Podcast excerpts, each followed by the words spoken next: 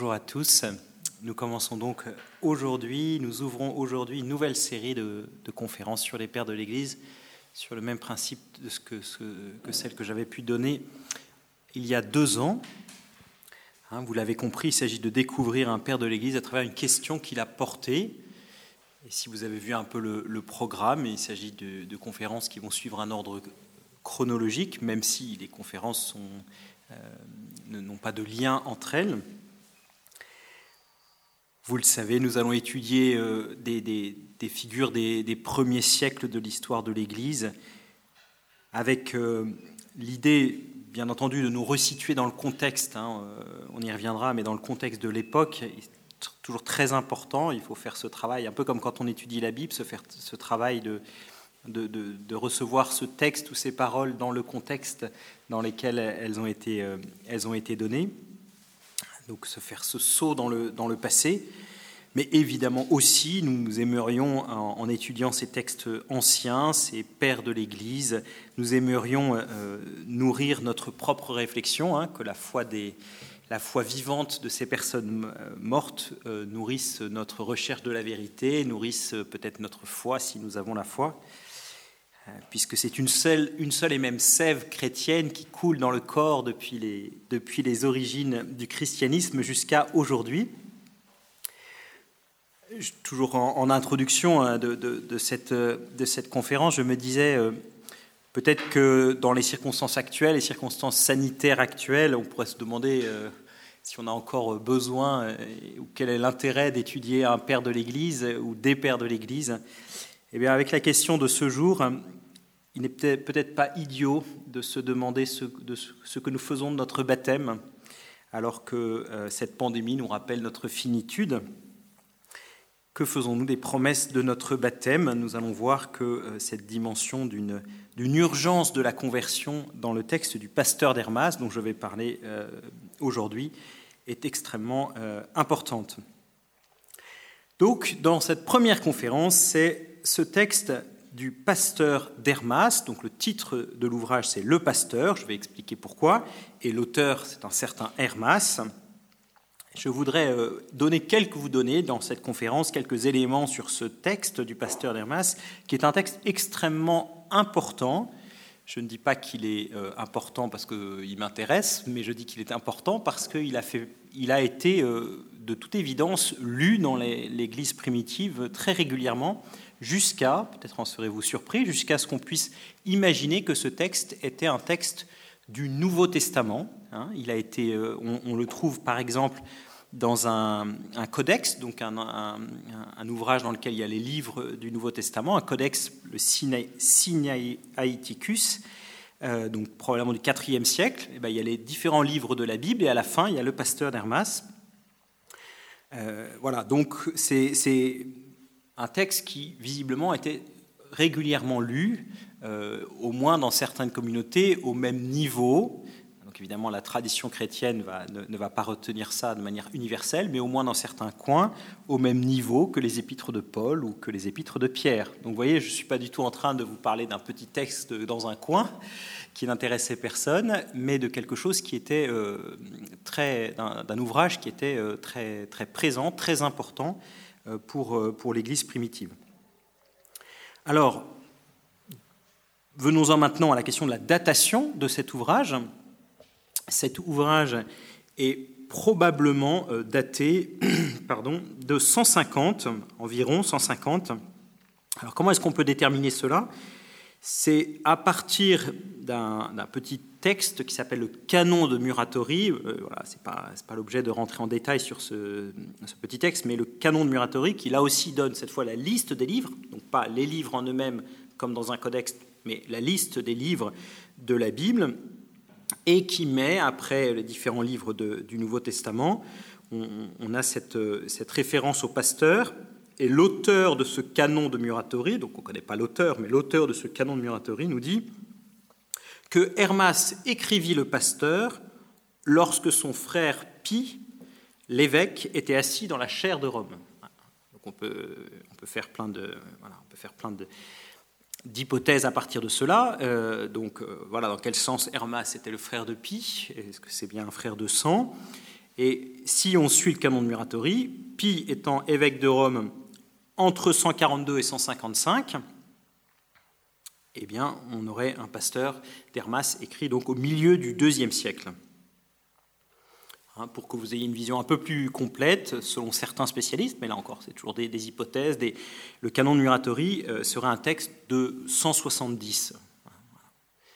enfin, l'original, l'original euh, serait de 170. Donc je vous ai dit que c'était un livre euh, très important, qui, mis au même rang que, des ouvrages du Nouveau Testament. Je vous ai dit qu'on pouvait le situer en 150 probablement. Euh, maintenant, je voudrais aussi vous dire, et, ça c'est un point capital, que c'est un livre très étrange, très très très très étrange. Si vous allez vous plonger dans ce livre, vous serez normalement assez déstabilisé, normalement. C'est vraiment un ouvrage très étrange. Euh, pour vous donner un peu une idée, c'est un ouvrage qui euh, se situe dans le genre apocalyptique. Donc déjà, quand nous lisons l'Apocalypse de Saint Jean, on est habituellement un peu, un peu perdu.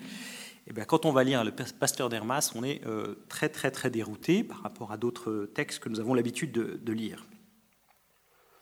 Je reviendrai un peu plus en détail sur euh, le, plan, les, différents éléments de ce, texte, mais je continue cette présentation en essayant de, savoir un peu plus de quoi il s'agit. Donc, le titre que j'ai donné à cette conférence, hein, Quelle perspective pour celui qui a péché après son baptême, vous donne une idée de ce qu'il y a dans cet ouvrage.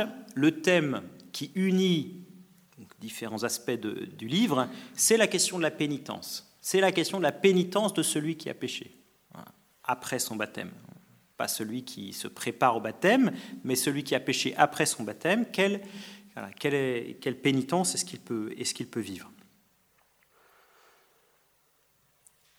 Alors, je, n'ai pas résisté, euh, je n'ai pas résisté à l'idée de vous, de vous donner euh, le, début de l'ouvrage pour que vous ayez une petite, euh, petite impression de, cette, euh, de ce qu'il y a dans ce texte. Donc c'est vraiment les toutes premières lignes. Hein.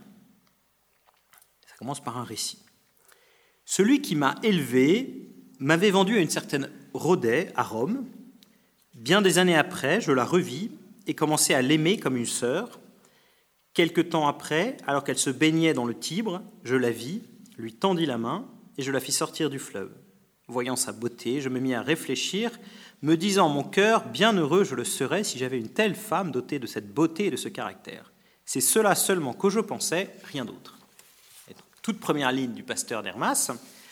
Donc c'est Hermas qui écrit, donc tout l'ouvrage se présente comme le récit des expériences d'Hermas. Alors en, réalité, son nom est très, est très présent dans les premières pages, après, son nom n'apparaît plus, mais on a l'impression que c'est Hermas qui parle, c'est Hermas qui raconte, euh, qui raconte sa propre expérience. Là encore, euh, c'est pour ça qu'on appelle ça le pasteur d'Hermas. On ne sait pas donc, exactement qui est, qui est, cet homme, en tout cas, ce qu'on sait de lui, c'est simplement à partir de l'ouvrage. On ne sait rien d'autre de lui que ce que l'ouvrage nous en dit. Et la question qui se pose évidemment quand on tombe sur un texte comme ça, c'est dans quelle mesure est-ce que c'est vraiment ce qu'il a vécu ou un procédé rhétorique, voyez, une, technique pour raconter quelque chose, euh, une fiction littéraire. Il, raconte quelque chose pour nous faire réfléchir. On n'a pas la réponse, et je ne sais, on aura la réponse au ciel, euh, comme on dit. Mais si on suit le texte, donc Hermas était esclave, donc Rhodès était sa maîtresse, était esclave. Euh, Hermas a été affranchi, par cette, par cette femme, donc il n'est plus esclave, c'est un homme libre. Et euh, nous voyons dans ces toutes premières lignes qu'il retrouve sa maîtresse euh, à, Rome, puisque c'est, puisque c'est le Tibre. En tout cas, ça se passe à Rome.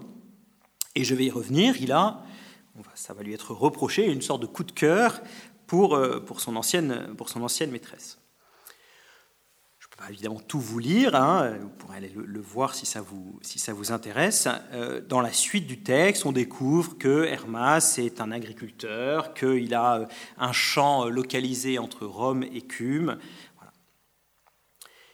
Donc, voilà un peu la présentation de, de l'auteur Hermas, qui va donc être parler à la première personne euh, tout au long de, l'ouvrage et raconter euh, différentes choses, je vais y venir maintenant, mais surtout, je dis que c'est un, genre apocalyptique, surtout des visions, des, expériences euh, mystiques, si on peut dire ça ainsi, dans lesquelles différents personnages apparaissent, et surtout il voit beaucoup de choses et il a des explications à partir de ces visions et on lui explique euh, de, quoi il s'agit. Hein. vous comprenez bien que l'apocalyptique, c'est l'idée de, voilà, que, Dieu vient dévoiler ses desseins, vient dévoiler euh, son, projet. C'est comme ça que nous, avons donc le début de l'ouvrage. Je, continue la suite immédiate pour qu'on en arrive bien au thème de cette de cet ouvrage et donc de cette conférence. Je reprends le texte. Quelque temps après, comme j'allais à pied vers Cume et me faisais la réflexion que les créations de Dieu sont grandes, remarquables et puissantes, tout en marchant, je m'endormis. Un esprit me saisit et m'emporta par un chemin non tracé où un homme ne pouvait cheminer. Le terrain était escarpé et raviné par les eaux. Ayant traversé le fleuve qui se trouvait là, j'arrivais dans la plaine, me mis à genoux, et je commençais à prier Dieu et à lui faire l'aveu de mes fautes. Donc ça commence par une vision, enfin par une, pas une vision, par un fait réel de, cette, de cette Rodet qui est en train de se baigner et qu'Hermas voit. Et puis peu de temps après, il, marche, il s'endort, et là, il est conduit en esprit, vous voyez, hein, on est bien dans le genre apocalyptique, c'est là où ça bascule dans le genre apocalyptique, il est emmené en esprit, et il va commencer à voir beaucoup, beaucoup, beaucoup de choses. Donc, euh, nous, en sommes là, Hermas, la pénitence, le genre apocalyptique. Alors, le genre apocalyptique, en réalité, il y a un plan officiel, enfin exprimé dans cet ouvrage, qui est très, très étrange, encore une fois. Il commence par cinq visions. Donc il y a cinq visions dans euh, cet ouvrage, et encore la cinquième s'appelle Révélation, Apocalypse. Ensuite, il y a douze préceptes. cinq visions, notamment Hermas est présent dans, le mot d'Hermas dans ses premières visions. Dans les douze préceptes, on est vraiment dans l'ordre cette fois de l'exhortation. Donc j'ai dit que c'était apocalyptique, mais à certains moments c'est de l'ordre du, commandement. Donc on dit euh, tu feras ceci, euh, crains Dieu, euh, voilà, respecte ton épouse, etc., etc. Une liste de commandements. Je, ne parlerai pas de cette partie de l'ouvrage. Et enfin dix paraboles ou similitudes. C'est les titres qui sont, donnés, des paraboles ou des similitudes. Ce sont encore, au fond, des visions, parfois très, très, très, très développées. Euh, vous prévenu, c'est surprenant comme ouvrage. Hein. Alors je demeure euh, au début du livre, hein. je vais euh, continuer sur cette première vision, donc ce que je suis en train de, vous lire, et puis ensuite je dirai un mot sur la septième parabole et un mot sur la neuvième parabole vous aurez quelques, quelques éléments de, réflexion sur euh, la, théologie du pasteur d'Hermas, de la pénitence du baptisé. On continue à, rentrer dans, dans, dans, cet ouvrage, donc euh, c'est un, peu plus loin dans la première, euh, dans la première vision. Tandis que je priais, le ciel s'ouvrit et je vois cette femme que j'avais désirée, donc Rodet toujours, elle me salue depuis le ciel et me dit Salut à toi, Hermas. Ayant tourné mes regards vers elle, je lui dis Maîtresse, que fais-tu ici? Et elle répondit J'ai été élevée pour dénoncer tes fautes au Seigneur. Je lui dis Tu es maintenant ma dénonciatrice? Non, dit-elle, mais écoute les paroles que je vais te dire. Dieu qui habite dans les cieux, qui du néant a créé les êtres, les a multipliés, les a fait croître en vue de la sainte Église qui est la sienne, est irrité contre toi parce que tu as commis une faute envers moi. Donc vous comprenez bien, dans sa vision, il voit euh, Rodet, qui donc lui reproche euh, une faute qu'il a, a commise. Et en réponse, je lui dis, donc Hermas réagit, dans l'ouvrage, il y a toujours des réactions, et des questions et des réponses. Hein. Hermas est un véritable acteur du, récit, il réagit, il ne comprend pas, il demande des explications. Et en réponse, je lui dis, j'ai commis une faute envers toi, en quel endroit? Quand ai-je prononcé à ton égard une parole inconvenante? Ne t'ai-je pas considéré comme une déesse? Ne me suis-je pas toujours comporté euh, envers toi comme avec une sœur? Pourquoi, ô femme, m'accuser faussement de choses vicieuses et impures? Elle, ayant ri, me dit À ton cœur est monté le désir du vice, ne te semble-t-il pas que pour un homme juste, ces choses vicieuses que monte à son cœur le désir vicieux? C'est une faute et une grande, dit-elle, car l'homme juste a des pensées justes. C'est donc en ce qu'il a des pensées justes que sa gloire s'affirme dans les cieux et qu'il rend le Seigneur indulgent envers lui pour chacune de ses entreprises.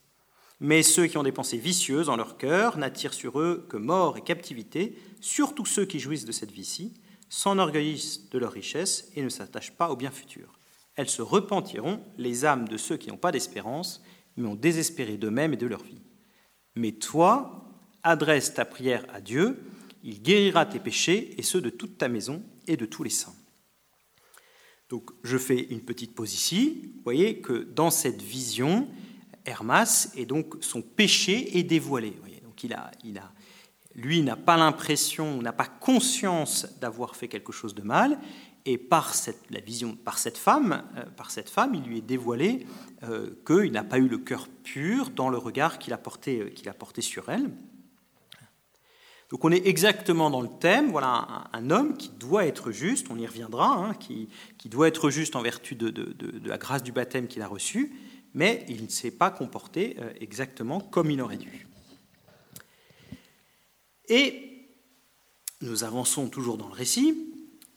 Hermas donc prend conscience de cela et se demande comment il va pouvoir être sauvé, comment il va pouvoir s'en sortir à partir de, à partir de ça il comprend que cette faute, et il découvre donc que cette faute est vraiment inscrite contre lui. Et donc, il se demande comment Dieu va, se rendre, comment il va rendre Dieu propice à son égard. Alors, nous en arrivons à un deuxième aspect, euh, enfin, un élément pardon, un peu important de, ce pasteur d'Hermas. C'est alors que lui apparaît une vieille femme qui se penche sur sa tristesse. Donc, on est bien, on a des tas de, visions, donc il y a des tas de personnages. Je ne vais pas pouvoir vous raconter, présenter tous les personnages de ce livre. Euh, mais là, il y a une vieille femme, et ce qui est très, ce qui est très important, c'est que cette vieille femme euh, sera reconnue comme l'Église. Il, y aura, de quoi méditer longuement. Hein. On est en 150, on ne peut pas dire que l'Église soit très ancienne, mais si, pour la théologie de, de, l'Église primitive, l'Église, c'est la, c'est la vieille femme parce qu'elle est voulue de, par Dieu de toute éternité. Et donc cette vieille femme se penche sur sa tristesse, elle lui confirme que Dieu est hérité contre lui. Et comme si ça suffisait pas, elle lui dit c'est pas la plus grosse de tes fautes, ce regard, ce désir vicieux que tu as eu, mais ce qui est plus embêtant, lui dit cette femme, c'est ce sont les gens de ta maison qui se comportent mal. Et donc, elle, demande, elle invite Hermas à euh, se convertir, à faire pénitence, en lui rappelant que Dieu est miséricordieux, mais qu'il doit euh, tenir les gens de sa maison. Donc, il est responsable d'une grande exploitation agricole, pour prendre un mot un peu moderne. Cette femme, juste avant de disparaître, emportée par deux hommes, hein, je vous dis tout ça est très, très étrange, hein, encourage Hermas par ces mots Sois un homme, Hermas. Donc ça vous donne une petite idée de cette première vision que j'ai parcourue un peu rapidement. Donc vous voyez, c'est très, très surprenant. Et le thème est posé dans cette, dans cette vision, c'est le péché d'Hermas, c'est le péché des gens de sa maison, ça reviendra dans le, dans le texte.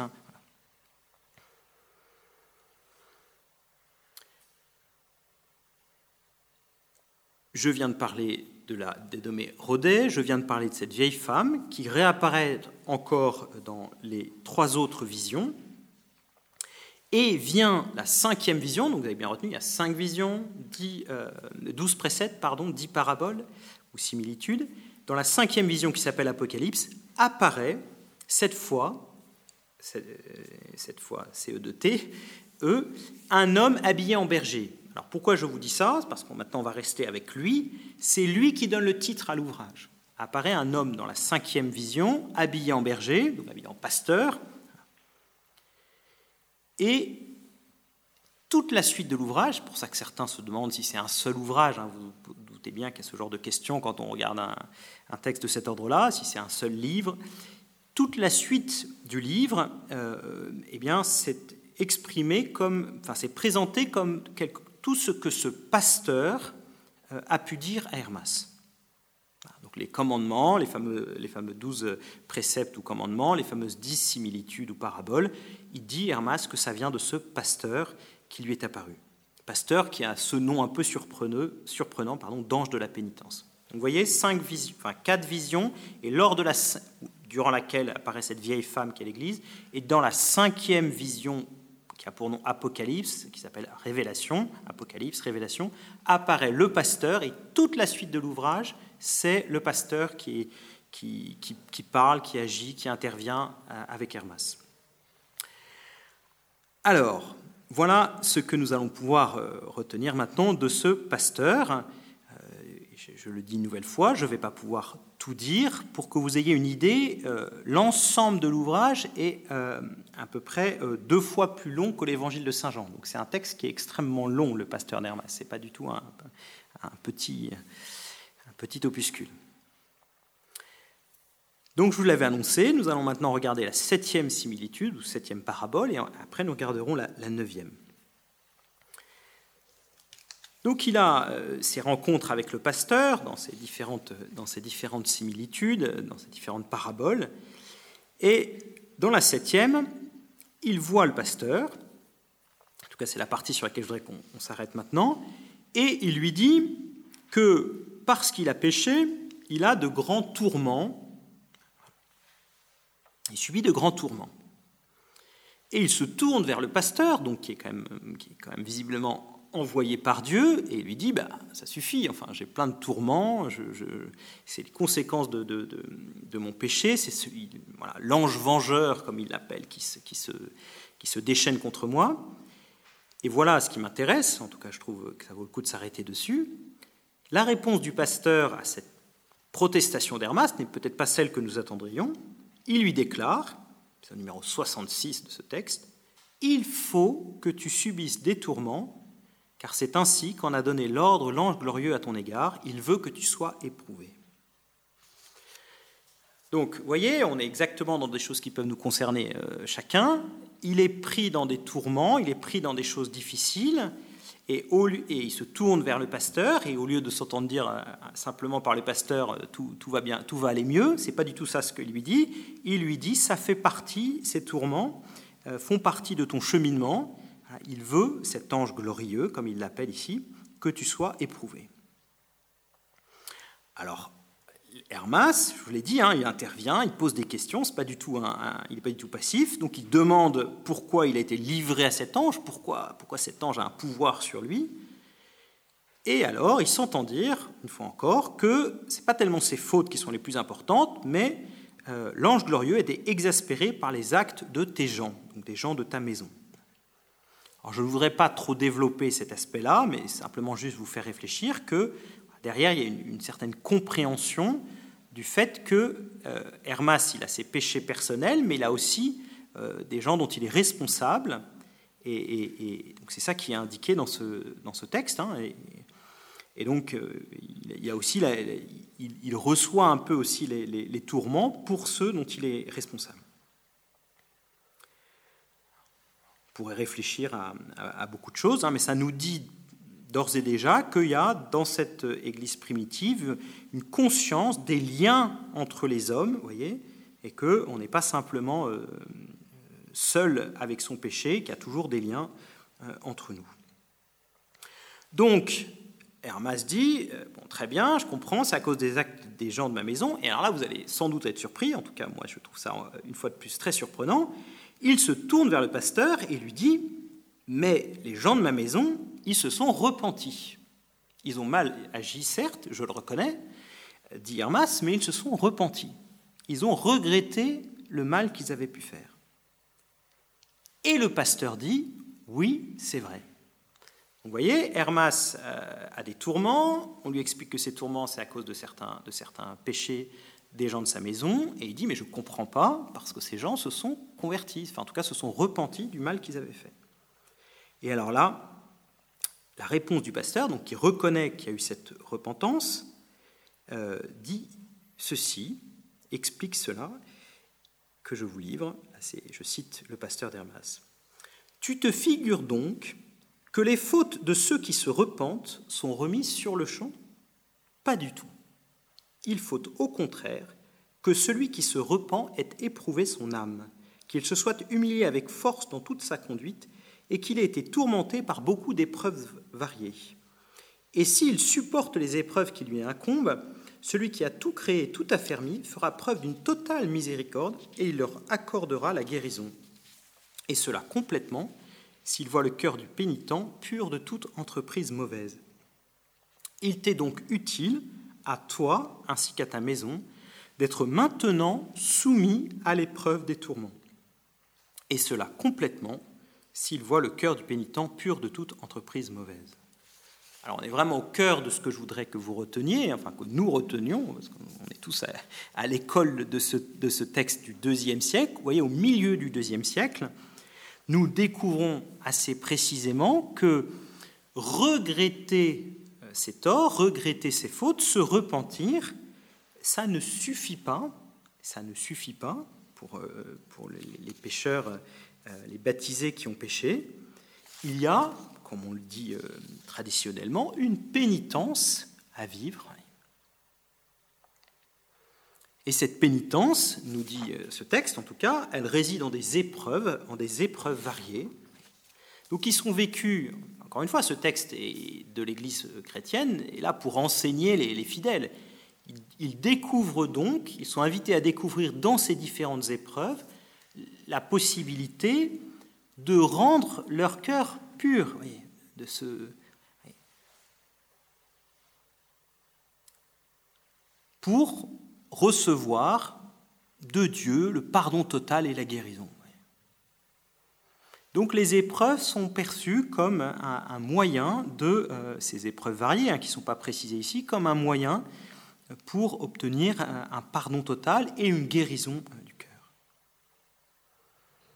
Voilà, je ne vais pas trop m'engager dans cette direction, mais euh, pour ceux qui connaissent évidemment le sacrement de la confession, il y a toujours pas simplement l'aveu de ses fautes, pas simplement le regret de ses fautes, pas simplement l'absolution, mais aussi une pénitence euh, qui est donnée euh, par, le, euh, par celui qui donne le sacrement.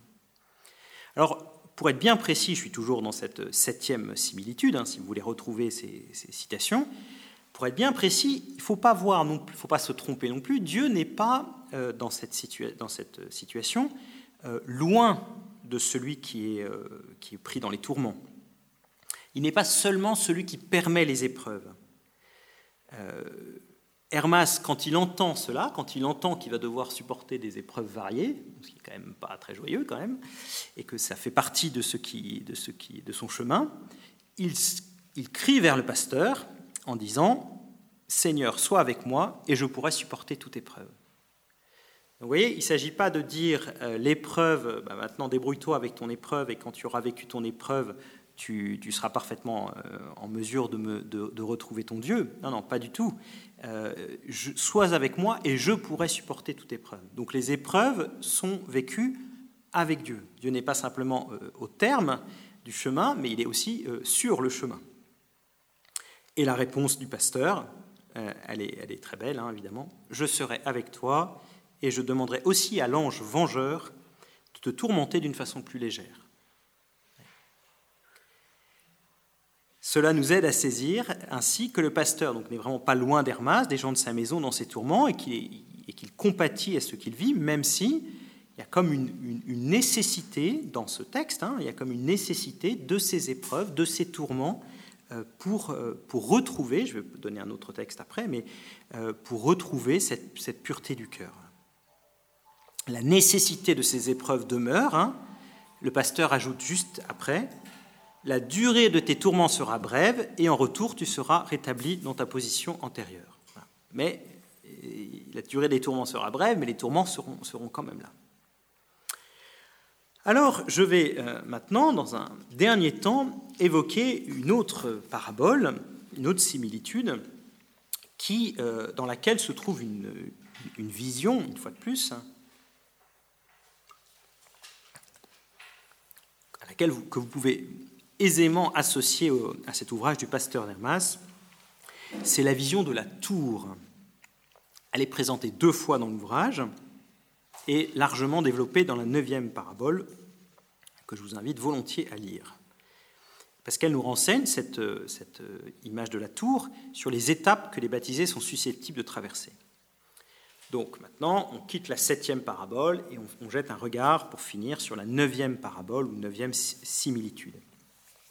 Alors, Hermas a toujours une vision, et dans cette vision, c'est très, vraiment très étonnant. Hein. Allez, allez lire ça, c'est vraiment très très étonnant de se dire qu'en plus c'était un texte que les chrétiens euh, lisaient régulièrement. Il y a six hommes qui construisent une tour à partir de différents rochers qui sont autour de la, de, la tour. Ils vont chercher des roches et avec ces roches, avec ces, avec ces roches, ils font la tour, ils construisent la tour. Je vous passe les détails, mais il y a quand même un détail que je vous donne, c'est que ce sont des vierges qui conduisent le chantier. Vraiment très très très surprenant. Et à chaque fois, il faut que la pierre passe entre les mains des vierges pour ensuite être mise dans la tour. Et puis, la tour est en train d'être construite, donc Hermas voit tout ça, il pose quelques questions, et puis à un moment donné, il y a une pause. On s'arrête de construire la tour qui n'est pas finie. Et le propriétaire de la tour apparaît pour inspecter la tour. D'accord Donc une vision des hommes qui construisent une tour, des vierges qui sont là pour mener la construction de la tour, les pierres passent entre les mains des vierges, et puis on arrête la construction de la tour et le propriétaire passe et inspecte la tour, tout ça sous les yeux d'Hermas, qui est toujours guidé par le, pasteur. Et, ça m'intéresse pour notre sujet, euh, il se trouve que le propriétaire de la tour remarque qu'il y a des pierres de la tour qui sont inadaptées à, celle-ci. Et donc il va les retirer, il va les retirer de la tour pour qu'elles soient retaillées. Hermas, qui, on est bien content qu'il soit là pour poser ces questions-là, demande des explications sur cette drôle de, scène. Et donc tout après l'image, comme on a parfois chez, dans, les, évangiles une parabole et ensuite Jésus qui donne l'explication de la parabole à ses disciples, là il y a quelque chose d'un peu similaire. On a tout un récit de la tour construite et après on a l'explication, que je ne vous donne pas en détail, mais je vous donne quelques éléments. Le pasteur lui dit que la tour est fondée sur un rocher qui est le Fils de Dieu. Et là, on a une formule très claire, le Fils de Dieu qui est né avant la création.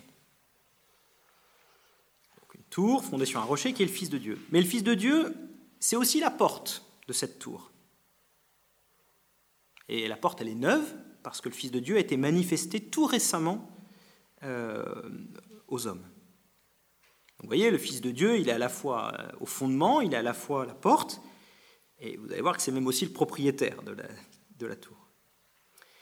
Et donc il explique, le pasteur, que toutes les euh, pierres doivent passer par la porte.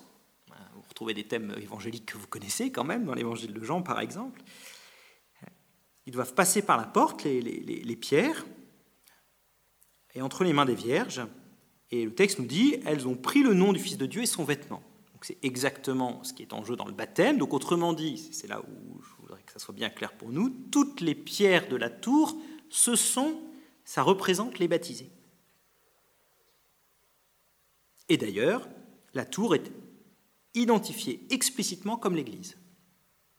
Fondée sur le Fils de Dieu, la porte c'est le Fils de Dieu, et toute cette tour c'est l'Église. Et, je l'avais un peu annoncé, elle est inspectée par le Fils de Dieu lui-même, qui est le propriétaire de la tour.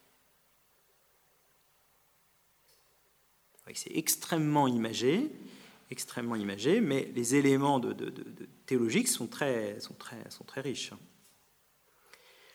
Alors, ce qui m'intéresse, c'est l'histoire de ces pierres qui, sont, qui ont été mises dans la tour et qui sont exclues de la tour après l'inspection. Des pierres qui pourtant étaient passées par la porte, donc avaient bien reçu le baptême, avaient été posées par les mains des vierges pour la construction de la tour.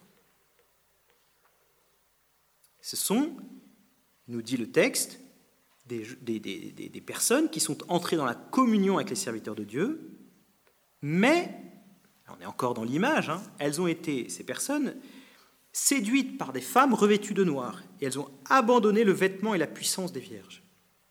Donc on est bien dans la situation de baptisés qui ont abandonné leur baptême, ou en tout cas qui ne sont pas fidèles à leur baptême, selon le, le langage du pasteur, elles ont ces personnes ont été séduites par des femmes revêtues de noir, les vices en quelque sorte, et ont abandonné le vêtement et la puissance des vierges.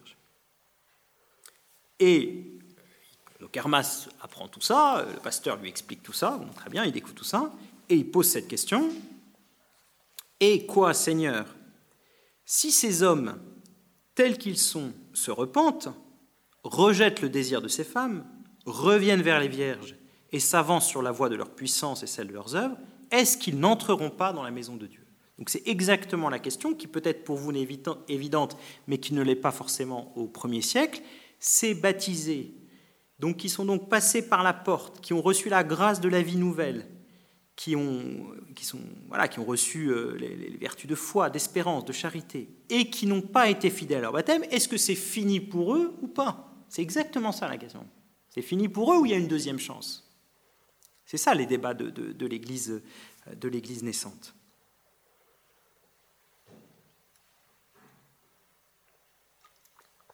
Et l'affirmation du pasteur est, quand même réjouissante.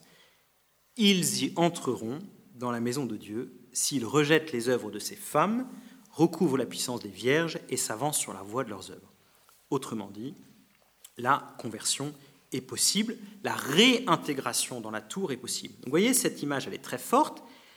La pause dans la construction de la tour, c'est une miséricorde pour que ceux qui sont dans la tour, en n'étant pas euh, adaptés à, cette tour, parce qu'ils ils ne vivent pas euh, selon leur baptême, eh bien, puissent euh, changer de vie.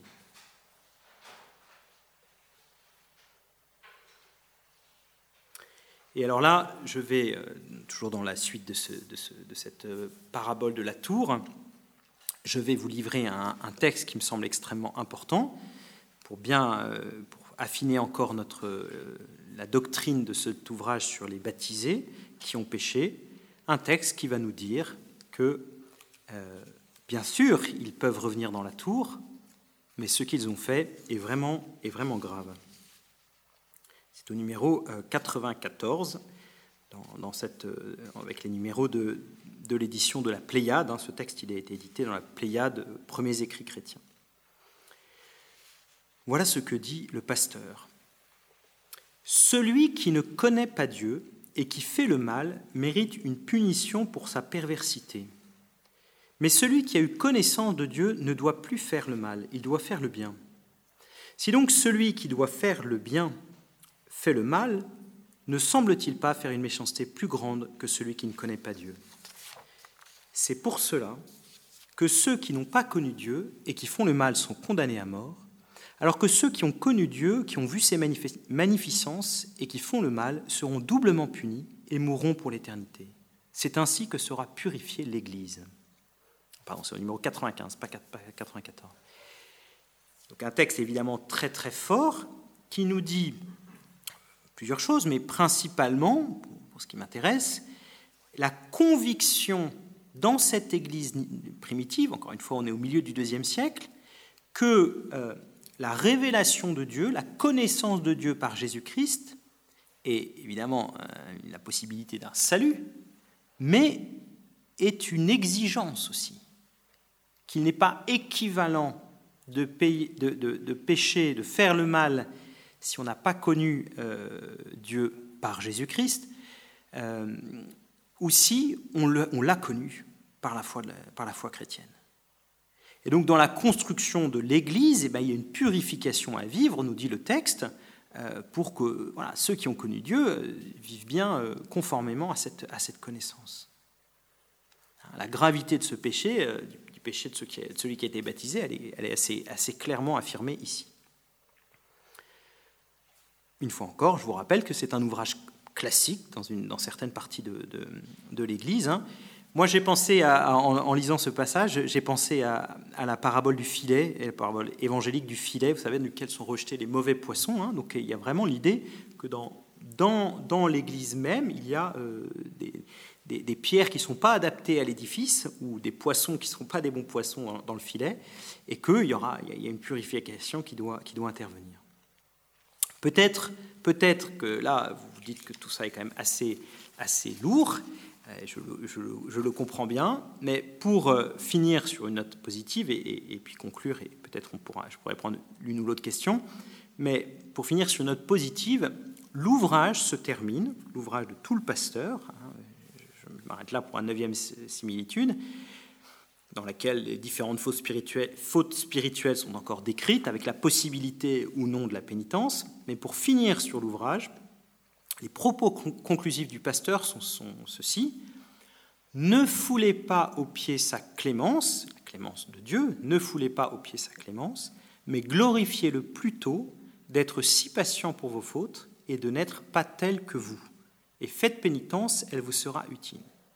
Vous voyez, pour finir, ce qui est perçu, c'est là, ce qui est mis en conclusion, c'est la clémence de Dieu, c'est la patience de Dieu devant nos fautes.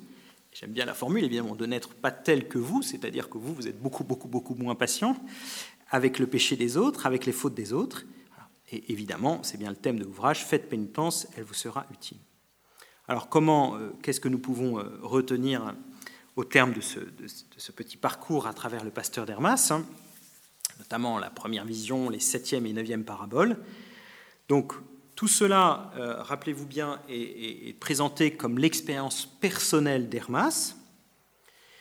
Il y a cette fameuse faute de, ce désir qu'il a eu pour Rodet, mais ce n'est pas encore le plus grave. Le plus grave, c'est la, faute des gens de sa maison, auquel il est lié. Et donc il doit, agir, il doit, il doit en supporter euh, les conséquences d'une certaine manière. Et puis nous voyons que la faute de ceux euh, qui, ont été baptisés, elle, est grave, elle est sérieuse. Vous voyez, c'est, tout l'ouvrage sur la pénitence de ceux qui ont été baptisés et qui doivent prendre conscience euh, de, que, c'est, que, c'est pas, que c'est sérieux. L'exigence de, là vient l'exigence de la repentance pour ces, pour ces pécheurs, repentance qui est toujours, qui est toujours possible. Vous voyez, hein, c'est, ça c'est quand même la, bonne nouvelle de l'ouvrage, hein, c'est que euh, il, y a, sans cesse, il y a des portes qui s'ouvrent pour, euh, pour, la possibilité de revenir. C'est ça, la patience de Dieu, elle permet cette, cette, cette conversion. Mais ça passe notamment par des épreuves, hein, on l'a vu ensemble, hein, des épreuves nécessaires pour une réintégration dans, dans l'Église, dans la tour. Car le but, c'est bien d'appartenir à l'Église fondée par le Fils de Dieu.